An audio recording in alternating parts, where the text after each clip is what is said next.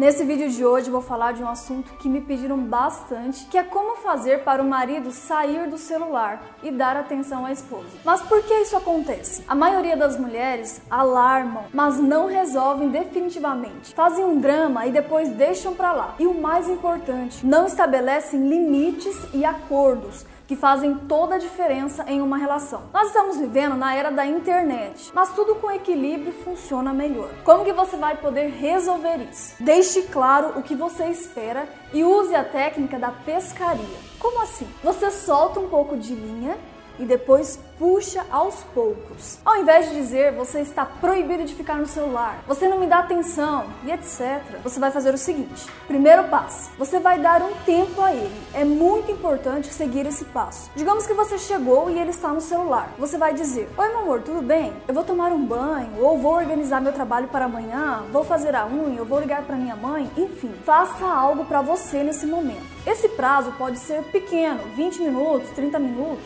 ou não importa mas é preciso dar esse tempo. E para completar a frase, vamos para o passo 2, que é o acordo e onde você vai puxar a linha. Para completar a frase, diga assim: Quando eu voltar, quero que fiquemos juntos, ok? E espere ele confirmar antes de ir fazer sua atividade. O terceiro passo é que quando você voltar da sua atividade, não irá falar do celular. Simplesmente já irá começar a fazer a atividade que pretende fazer com ele. Por exemplo, assistir alguma série, conversar sobre algo do dia, sexo, enfim, não importa. Mas você já chega e já vai direto fazer a atividade. Acredite, em 90% dos casos, quando você voltar, o marido vai deixar o celular imediatamente. Por que isso acontece? Você deu um espaço, mas estabeleceu um acordo, um limite, sem puxar de uma vez a linha que faria com que o peixe fugisse, que seria o mesmo que você ficar gritando, xingando e fazendo proibições, que são atitudes de uma mulher insegura na realidade. E caso faça assim repetidamente, isso vai se tornar um hábito positivo no relacionamento de vocês. Procure você também não fazer um mau uso do celular. Sempre que seu esposo ou qualquer pessoa falarem com você, deixe o celular de lado lado e dê atenção para quem está na sua frente. Quando você faz isso, mostra respeito